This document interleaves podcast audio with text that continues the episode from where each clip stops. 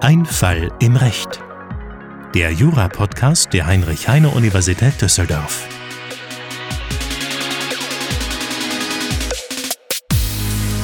Ganz herzlich willkommen zu einer neuen Folge des Podcasts Ein Fall im Recht. Wir sind ein Jura-Podcast der Heinrich-Heine-Uni aus Düsseldorf. Und wir stellen euch hier alle zwei Wochen Urteile vor, Fälle aus dem echten Leben, die wir euch hier so ein bisschen juristisch aufarbeiten und euch dabei den ein oder anderen Tipp für die nächste Jura-Klausur geben. Mein Name ist Fabian und ich bin wieder mal hier mit meinem Kollegen Alexander. Herzlich willkommen. Hallo Fabian, ich freue mich dabei zu sein. Ich freue mich, dass du hier bist. Wenn diese Folge veröffentlicht wird, ist es Montag, der 16. Mai 2022. Disclaimer, wir nehmen das Ganze hier ein paar Tage früher auf. Wenn man mittlerweile durch die Stadt fährt, dann kann man sich ja kaum retten vor Wahlplakaten, wo entweder Henrik Wüst oder Thomas Kutschaty einem entgegen lächelt und darum bittet, jetzt der nächste Ministerpräsident von Nordrhein-Westfalen zu werden. Hast du schon gewählt? Ich habe tatsächlich schon gewählt, ja. Ähm, ich wusste nicht genau, ob ich am Wochenende da bin und dann habe ich mal frühzeitig äh, mich äh, per Briefwahl gemeldet und äh, ja, Du auch schon oder wie ja, sieht es bei dir aus? Ich habe tatsächlich heute Morgen äh, diesen Umschlag in, in den Briefkasten geworfen, also zur Post gegeben. Somit habe ich das auch schon erledigt. Apropos Briefkasten, da ist, als, als hättest du es geplant, äh, haben wir auch direkt schon die Einleitung äh, für unseren heutigen Fall, äh, denn das ganze Wochenende und natürlich auch dann der Montag, an dem die Folge jetzt erscheint, steht im Zeichen äh, der Landtagswahl in NRW und da haben wir uns gedacht, wir nehmen auch einen Fall, der mit der Wahl zusammenhängt. Und du hast das Stichwort Briefkasten schon angesprochen. Es geht um Wahlwerbung im Briefkasten. Genau, ich denke mal, das wird der eine oder die andere schon kennen, dass man einfach, natürlich, man hat auch den Flyer von der nächsten Pizzeria um die Ecke irgendwie mal im Briefkasten, äh, aber eben auch Wahlwerbung verschiedenster Parteien. Genau, und heute geht es um eine Partei, die es höchstwahrscheinlich nicht in den Landtag geschafft haben wird. Und zwar die Partei Die Basis. Ich weiß nicht, ob dir da schon mal die Wahlplakate aufgefallen sind, untergekommen sind. Ich finde, man sieht die jetzt in diesem Wahlkampf recht häufig. Äh ja, ich glaube, die waren auch schon bei der Bundestagswahl, da habe ich das auch schon irgendwie gesehen, aber ganz ehrlich, es gibt ja einige kleine Parteien und so richtig im Detail damit beschäftigt habe ich mich bisher noch nicht. Hatte immer so im Hinterkopf, dass es irgendwie rechts, ohne da jetzt genau viel zu, zu wissen. Dann haben wir jetzt gerade, weil wir wussten, dass es um diese Partei gehen wird, nochmal nachgeguckt.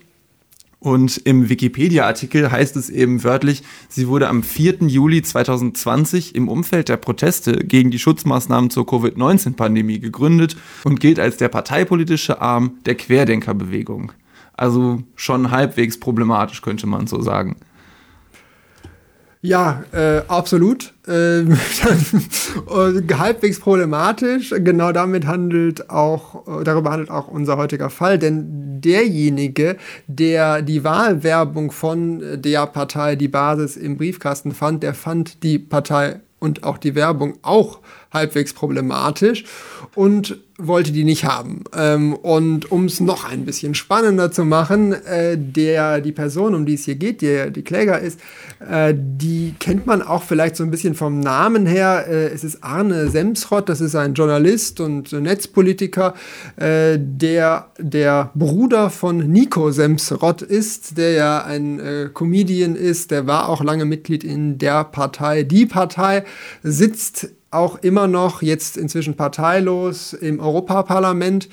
Also da wissen wir so ein bisschen, worum es geht. Äh, auf jeden Fall hat dieser Arne Semsrott dagegen geklagt, dass die Partei Die Basis ihm Wahlwerbung in den Briefkasten geschmissen hat. Okay, soweit so klar. Ich meine, wie schon gesagt, wir haben doch alle regelmäßig Werbung im Briefkasten. Kann man da einfach so gegen klagen?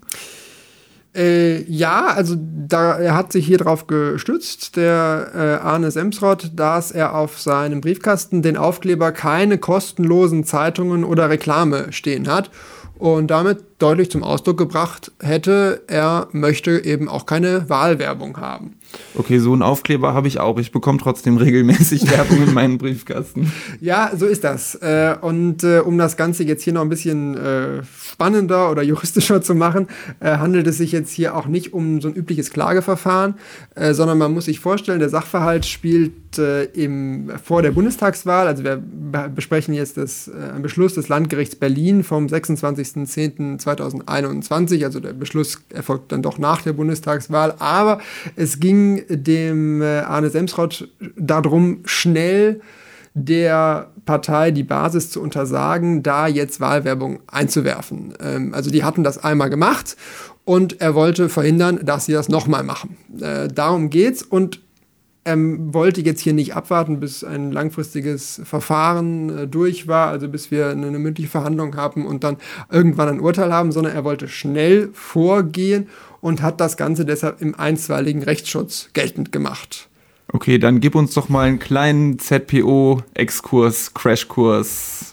Ja, machen wir ganz kurz. Äh, ist äh, nur für die äh, ZPO Freaks, äh, die dann auch der auf Schwerpunktbereich 1 zielen, äh, vielleicht spannend. Also es gibt auch im Zivilrecht, äh, genau wie es das in der VWGO gibt, eine Möglichkeit, einen auf einstweiligen Rechtsschutz zu klagen. Bei der VWGO haben wir ja da den 123 VWGO und genauso im Prinzip funktioniert auch die, der 935 ZPO. Ähm, wir brauchen dafür einen Anspruch, äh, den der Antragsteller geltend machen muss werden wir gleich äh, sehen, eventuell Anspruch auf Unterlassung hier. Äh, zweitens muss dann die Gefahr bestehen, dass dieser Anspruch ohne ein schnelles gerichtliches Einschreiten vereitelt wird. Und drittens muss der Antragsteller die Tatsachen glaubhaft machen, also es ist eine etwas herabgesetzte Beweisschwelle. Man kann insbesondere eidesstattliche Versicherungen äh, einbringen und muss nicht irgendwie Zeugen vernehmen. Gut, also soweit so kurz und unproblematisch jetzt mal zunächst. Ähm, steigen wir doch einfach mal ein mit diesem Verfügungsanspruch, den wir brauchen, was ja letztlich nichts anderes ist als der materielle Anspruch, den wir sonst auch immer prüfen würden. Das heißt, wir verlassen jetzt schon wieder diesen, diese ZPO-Ebene und, und gucken uns einfach mal an, hat Arne Semsrott hier einen Anspruch gegen die Partei Die Basis darauf, es zu unterlassen, ihm Wahlwerbung in den Briefkasten zu werfen? Ja, ganz genau. Und äh, dafür gucken wir ins BGB und sozusagen so der Unterlassungsanspruch ist Paragraph 1004 Absatz 1 Satz 2. Wenn wir ganz genau sind, äh, dann in Verbindung mit den absoluten Rechten aus 823 Absatz 1. Äh, und die Voraussetzungen dafür sind, dass der Eigentümer gegen den Störer auf Unterlassung klagen kann, wenn dieser das Eigentum beeinträchtigt oder der Anspruch wird ja nach allgemeiner Meinung auf alle sonstigen absoluten Rechte ebenfalls angewendet. Okay, also wenn man jetzt in den 1004 reinguckt, dann steht da immer zunächst mal nur Eigentum. Also ich habe quasi einen Anspruch darauf, dass es unterlassen wird, mein Eigentum zu stören. Es ist aber ganz herrschende Meinung und allgemein anerkannt, dass Paragraph 1004 analog auch auf alle sonstigen sogenannten absoluten Rechte angewendet wird. Das bedeutet insbesondere die Rechte, die im Rahmen von Paragraph 823 erfasst sind. Also da steht ja dann Freiheit, Leben, Eigentum oder sonstige Rechte und diese absoluten Rechte, für die ich einen deliktischen Schadenersatzanspruch bekomme, da kann ich dann eben auch über 1004 Beseitigung bzw. Unterlassung von Störungen verlangen. Ja, ganz genau. Und wenn wir uns jetzt hier mal überlegen, was kommt in Betracht, äh, dann sind das im Prinzip zwei Rechte eigentlich, äh, die möglich sind. Ähm, zum einen könnte man sagen, ja, der will verhindern, dass diese Wahlwerbung in die räumliche Sphäre, die ihm zugeordnet ist, äh, nämlich den Briefkasten eindringt. Und darin könnte man dann eine Eigentumsbeeinträchtigung sehen, wenn der Arne Semsrott, was wir jetzt hier nicht genau wissen, tatsächlich Eigentümer des Hauses oder der Wohnung äh, war. Und zum Zweiten könnte man darauf abstellen, dass hier das allgemeine Persönlichkeitsrecht von Arnes Emsrott in Betracht kommt, dass es betroffen ist, weil das umfasst ganz allgemein auch das Recht, in Ruhe gelassen zu werden. Also, dass man gar, dass man gar nicht konfrontiert werden will mit dieser Wahlwerbung von einer Partei, die man überhaupt nicht mag, die man komplett ablehnt. Okay, das ist jetzt vielleicht eine Konstellation, an die man nicht als allererstes denkt, wenn man hört Verletzung des allgemeinen Persönlichkeitsrechts. Das sind ja dann oft eher so Fälle, in denen ich vielleicht beleidigt werde oder so und dann oder in der in der Presse gegenüber bestimmten Prominenten irgendwas steht, was denen nicht passt. Dazu gibt es auch eine relativ frühe Einfall im Rechtfolge, in der sich Günther ja auch gegen gewisse Berichterstattung gegen ihn gewehrt hat. Und in solchen Fällen kann ich dann eben über 1004 in Verbindung mit 823, in Verbindung mit dem allgemeinen Persönlichkeitsrecht, das heißt, ich muss das so ein bisschen herleiten, diesen Unterlassungsanspruch begründen. Schauen wir uns doch hier einfach mal an, inwieweit das allgemeine Persönlichkeitsrecht von Arne Semsrott hier betroffen ist. Zunächst mal ist es ja nicht so, dass wir jetzt irgendwie im Grundgesetz oder so eine Norm haben, die sagt, dass es gibt das allgemeine Persönlichkeitsrecht und umfasst davon ist A, B, C, D. Sondern wir müssen uns das Ganze eben so ein bisschen herleiten. Wie macht man das hier? Wie sieht das aus? Ja, das wird ja begründet oder herausgelesen aus Artikel 2 Absatz 1 in Verbindung mit Artikel 1 Absatz 1 Grundgesetz. Also viel grundsätzlicher wird es nicht. Äh, und es ist so ein, so ein Recht, das irgendwie alles und nichts ist. Das muss man ganz klar sagen. Äh, juristisch schön drückt man das dann aus, indem man sagt, es ist ein Rahmenrecht.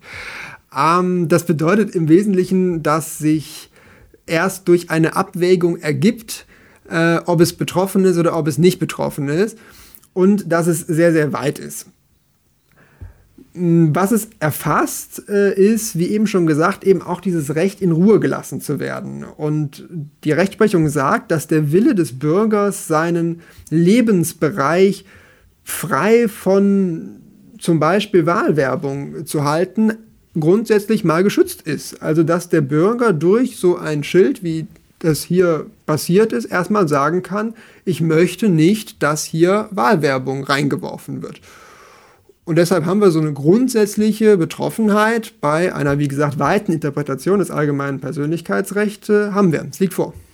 Gut, also so sehr ich das subjektiv nachvollziehen kann, dass man sagt, ich möchte das nicht haben, ähm, wirkt es für mich relativ weit hergeholt, das Ganze jetzt aus Artikel 2 und 1 Grundgesetz herzuleiten. Aber wie du ja schon gesagt hast, wir müssen das Ganze eben zunächst mal sehr weit verstehen und dann aber nochmal im Einzelnen hier die betroffenen Interessen und die Umstände des Einzelfalls abwägen, um zu gucken, ob ich da tatsächlich einen Anspruch daraus herleiten kann. Ganz genau. Also ich muss sagen, ich wäre, glaube ich, in der Falllösung auch nicht unbedingt drauf gekommen, dass das APR hier einschlägig ist, aber äh, das ist ständige Rechtsprechung, dass man darüber nachdenkt. Und dann im zweiten Schritt ist es beim äh, APR immer so, dass man es jetzt durch eine Abwägung einschränkt und, und sich fragt, ist dieses allgemeine Persönlichkeitsrecht in rechtswidriger Weise betroffen? Und das macht man, indem wir die Interessen der äh, beteiligten Personen, also hier einerseits der Partei Die Basis und andererseits äh, von Arne Semsrott gegeneinander abwägen, sehr öffentlich-rechtlich, sehr offen und am Ende entscheiden, wessen Interessen überwiegen und dann daraus zum Ergebnis kommen, ob das allgemeine Persönlichkeitsrecht verletzt ist oder nicht. Um mal ganz kurz zwischenzuschieben, weil wir euch hier ja auch immer quasi auf die nächste Klausur vorbereiten wollen. Wenn ihr an diesem Punkt seid in der Klausur und erkannt habt, es geht hier um das allgemeine Persönlichkeitsrecht und ihr habt einen Sachverhalt vor euch, dann habt ihr eigentlich schon gewonnen. Denn was ihr jetzt machen müsst, ist, ihr müsst rausgucken, welche Argumente gibt euch der Sachverhalt hier vor. Und dann müsst ihr damit argumentieren und die gegeneinander abwägen. Wenn ihr zu dem Punkt gekommen seid und eine schöne Abwägung schreibt, würde ich behaupten, dass es in den meisten Fällen nicht kriegsentscheidend ist, wie ihr euch am Ende entscheidet. Wichtig ist es, zu dem Punkt zu kommen und dann so ein bisschen zu erkennen, auf was es hier in der Abwägung ankommt. Und das machen wir jetzt auch mal bezogen auf unseren Fall. Also wir gucken uns mal an, was sind hier überhaupt für Interessen betroffen. Genau, also auf Seiten der Partei haben wir natürlich erstmal das Interesse, die Botschaft der Partei über verschiedene Kanäle, sei es die schon angesprochenen äh, Plakate, aber eben auch über Briefwerbung an den potenziellen Wähler zu bringen. Und deshalb stellt das Gericht erstmal fest, dass Briefkastenwerbung grundsätzlich zulässig ist. Also das gilt für die Pizzeria genauso wie für eine Partei. Und im Rahmen des Wahlkampfs ist es ja auch letztlich Teil des demokratischen Prozesses, dass jede Partei die Möglichkeit bekommt, potenzielle Wähler anzusprechen und von sich zu überzeugen. Und da ist ja auch erstmal nichts gegen zu sagen. Genau. Hier ist es jetzt so ein bisschen anders, weil der äh, Arne Semtrott dieser Werbung oder allgemeinen Werbung erkennbar widersprochen hat. Er hat ja diesen Sticker da drauf, den viele drauf haben und der Du hast ihn auch drauf, glaube ich. Ich glaube, genau. ich habe ihn, hab ihn nicht drauf, bin mir nicht ganz sicher. Aber beachtet wirklich wird er auch bei meinen Nachbarn zum Beispiel nicht. Also da steckt immer Werbung drin, das sieht man ja dann irgendwo. Ähm, und ja, da stellt sich die Frage, erstmal gilt der auch für Parteien. Also ist ja was anderes als die Pizzeria. Genau, das ist schon irgendwie was anderes. Ähm, was das Gericht hier gemacht hat, ist, es hat diese Erklärung erstmal ausgelegt. Also ihr seht, letztlich, egal was wir machen, wir machen im Zivilrecht meistens irgendwie Auslegung 133, 157. Wie versteht jemand diesen Sticker, wenn da drauf steht, keine kostenlosen Zeitungen und keine Reklame? Die Partei, die Basis hat hier nämlich eben so ein bisschen so argumentiert, dass aufgrund dieses Aufklebers überhaupt nicht klar wurde, dass Herr Semsrott hier auch keine Wahlwerbung wollte, sondern dass sich das wohl eher auf so die klassische Pizzeria-Werbung oder irgendeine kostenlose Zeitung bezieht. Und ähm, das Gericht hat das dann hier aber, wie gesagt, einfach ausgelegt und eben gesagt, dadurch, dass ich schon verschiedene Arten von Dingen, die normalerweise in so einen Briefkasten eingeworfen werden, aufzähle, wird klar, dass ich letztlich will, dass gar nichts da reingeworfen wird, was jetzt nicht ein explizit an mich adressierter Brief ist. Ja, finde ich aber auch total überzeugend. Also da stand drauf keine Reklame und äh, was soll ich denn da drauf schreiben? Ich möchte keine Wahlwerbung, ich möchte keine Werbung für Pizzeria, aber äh, Schuhe sind okay.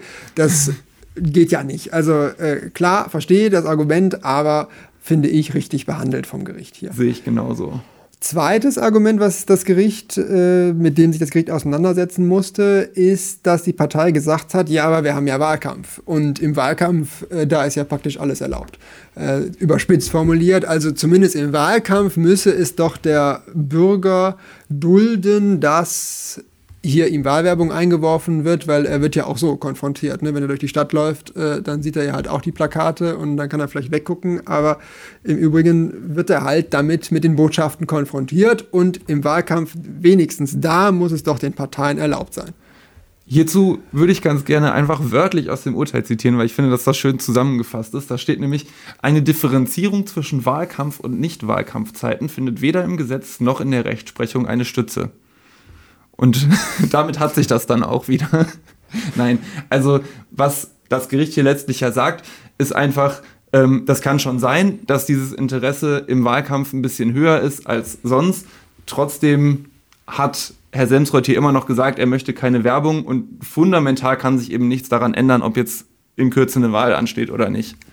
Genau. Ähm, letztes Argument, was die Partei die Basis gebracht hat, und das finde ich äh, hat so einen gewissen, äh, weiß ich nicht, ironischen Unterton. Äh, die hat nämlich laut gerufen, äh, Corona, äh, es ging ja gar nicht äh, anders, als dass wir über Briefkastenwerbung Wahlwerbung machen, weil wir hatten ja Pandemie oder haben Pandemie und wir hatten Einschränkungen, wir konnten gar nicht die Leute ansprechen äh, im Wahlkampf auf der Straße, sondern wir mussten ja über Brief Kästen Werbung machen. Das hat natürlich irgendwie so ein bisschen Geschmäckle, wenn man sich überlegt, äh, die, die Partei, die Basis ist entstanden im Kampf gegen Corona sozusagen oder gegen die Corona-bedingten Einschränkungen äh, der Regierungen. Ja. ja. und jetzt verhindert die Corona-Diktatur quasi auch noch, dass sie ordentlich Werbung machen können. So also ist, ist es. Also, ganz genau. Ja, was hat das Gericht dazu gesagt? Dazu hat das Gericht gesagt, dass es dem Antragsgegner, also hier der Basis, quasi unbenommen ist, zunächst mal Wahlwerbung in Hausbriefkästen ohne diesen Sperrvermerk einzuwerfen. Also sie können trotz Corona immer noch viele Wählerinnen und Wähler erreichen. Außerdem äh, bestand, da ist es wieder wörtlich zitiert, gerichtsbekannt, trotz des Pandemiegeschehens Möglichkeiten klassischer Wahlwerbung wie Informationsstellen an öffentlichen Plätzen. Also was das Gericht hier einfach nur sagt, ist, so, das stimmt doch gar nicht, dass man wegen Corona überhaupt keinen anderen Wahlkampf machen konnte, denn anderer Wahlkampf hat ja stattgefunden. Also es gab trotz der Corona-Pandemie öffentliche Veranstaltungen, es gab Stände in Fußgängerzonen. Also es ist jetzt einfach nicht so, als wäre das überhaupt nicht möglich gewesen und deshalb zieht dieses Argument im Ergebnis auch nicht.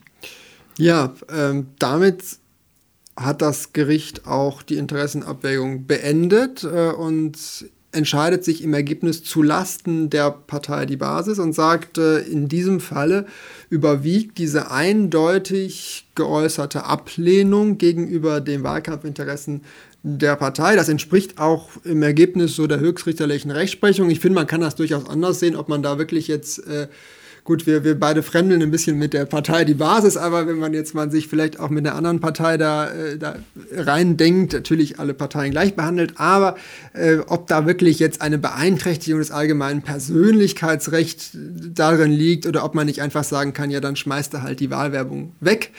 Äh, ja, kann man so und so sehen oder wie, na, bist du ja, eher beim ich denke Mal, der, der Eingriff ist halt ziemlich gering. Also das haben wir gerade zum, zum Anfang schon mal gesagt und das darf man, glaube ich, in so einer Interessenabwägung auch nicht ganz unter den Tisch fallen lassen.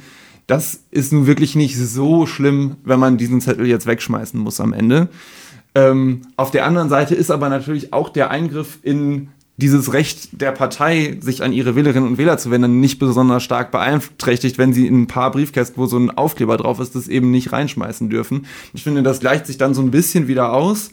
Im Ergebnis kann man es bestimmt so und so sehen. Ich finde es jetzt weit weg von unvertretbar, was das Gericht hier gemacht hat. Es wäre aber wahrscheinlich jetzt auch nicht grob falsch gewesen, das anders zu sehen. Nee, sehe ich auch so. Also äh, ich kann da auch mitgehen. Und äh, im Ergebnis stellen wir fest, es ist ein rechtswidriger Eingriff in das allgemeine Persönlichkeitsrecht. Ganz kurz noch zwei Sätze äh, zu diesem Recht des Wohnungseigentümers an seinem Eigentum oder wenn er jetzt Mieter war, dann an seinem Besitz. Dann würden wir als Anspruch den 861 vorrangig behandeln und nicht den 1004. Aber das nur am Rande. Also dieser, dieses Recht des Wohnungseigentümers geht auch dahin zu sagen, ich möchte eben in meiner räumlich gegenständlichen Sphäre, also hier den Briefkasten, kein unerwünschtes Werbematerial haben. Und das läuft dann genauso. Dann würde man auch hier ein bisschen abwägen, ob das über eine gewisse Erheblichkeitsschwelle hinausgeht und dann ähm, ja, parallel mit dem allgemeinen Persönlichkeitsrecht sagen, dass das auch hier diese Erheblichkeitsschwelle überschreitet und damit kann er auch aus seinem Eigentums- oder Besitzrecht diese Unterlassung verlangen. Wir springen mal wieder zurück in unser Prüfungsschema. Wir haben festgestellt, wir haben einen Eingriff in ein äh, absolut geschütztes Recht. Äh, das Ganze war auch rechtswidrig.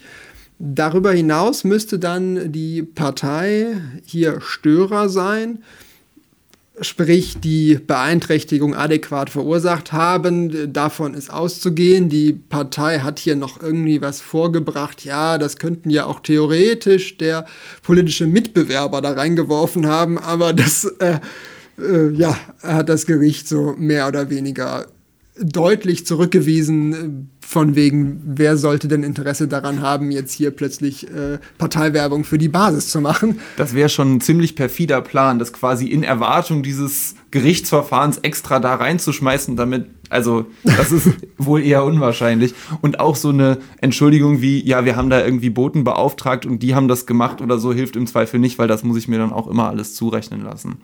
Genau, ja. Letzter Punkt, wir brauchen noch eine Wiederholungsgefahr. Äh, die ist sogar schon bei einem erstmaligen Verstoß indiziert, aber hier handelte es sich auch um Wahlkampfzeiten. Äh, da ist die Wiederholungsgefahr liegt sehr, sehr nahe, äh, dass da bald wieder irgendwie was ins Haus flattert. Deshalb kann man das schnell bejahen. Ich meine, gut, die Bundestagswahl ist jetzt vorbei, das heißt, da wird es wahrscheinlich jetzt zunächst mal nicht mehr dazu kommen. aber es wird ja die nächste Wahl kommen und insofern ist es evident, dass das auch. Nach der Bundestagswahl kann. ist vor der Landtagswahl. Genau. Insbesondere hier jetzt in NRW dieses Mal.